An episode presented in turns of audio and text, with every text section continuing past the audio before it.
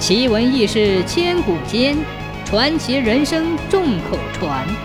千古奇谈。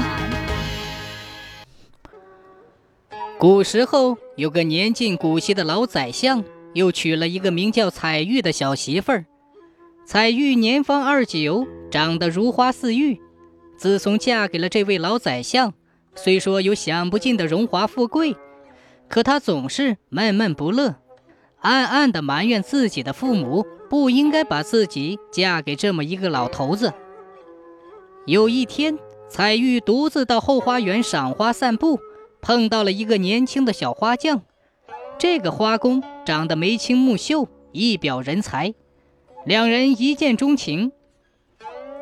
从那以后，彩玉常常偷到后花园里与花匠相会。有一回，彩玉对花匠说。你我花园相会，毕竟不是长久之法。我有一计，可以使咱俩天天幸会，如同夫妻一般。花匠问什么妙计，彩玉就如此这般的说出了自己的主意。原来老宰相怕误了早朝，专门养了一只巢鸟。这鸟天天五更就叫，老宰相听到鸟叫就起身上朝。彩玉叫小花匠四更前就来用竹竿捅巢鸟，让他提前叫唤，等老爷子一走，他俩就可以团聚了。这一天，老宰相听见巢鸟的叫声，连忙起身，等来到巢房门外，刚好鼓打四更。他想，这鸟怎么叫的不准了？他转身就回了家。当他走到自家的房门外，听见彩玉说：“以后早点来捅一下巢鸟。”停了一会儿，又说：“你这个小花匠真像一枝花。”小花匠说：“你活像粉团，却配的一块干巴姜，多可惜呀！”宰相听到这里，气得浑身发抖，并没有声张，又上朝去了。第二天正是中秋佳节。老宰相有意把彩玉和花匠叫到一起，在后花园牡丹亭里吃赏月酒。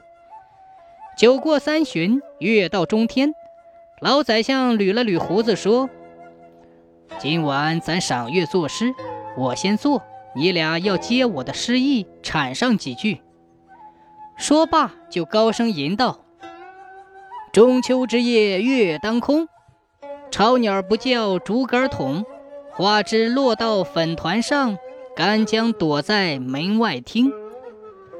花匠一听，自知露了馅儿，扑通跪倒在桌前，说道：“八月中秋月儿圆，花匠知罪跪桌前。大人不要把小人怪，宰相肚里能撑船。”彩玉见事情已挑明，也连忙跪倒在地，说：“中秋良宵月偏西。”十八妙龄伴古稀，相爷若肯抬贵手，粉团刚好配花枝。老宰相听了，哈哈大笑，说：“哎呀，老少匹配本不宜，一马难拴我自知。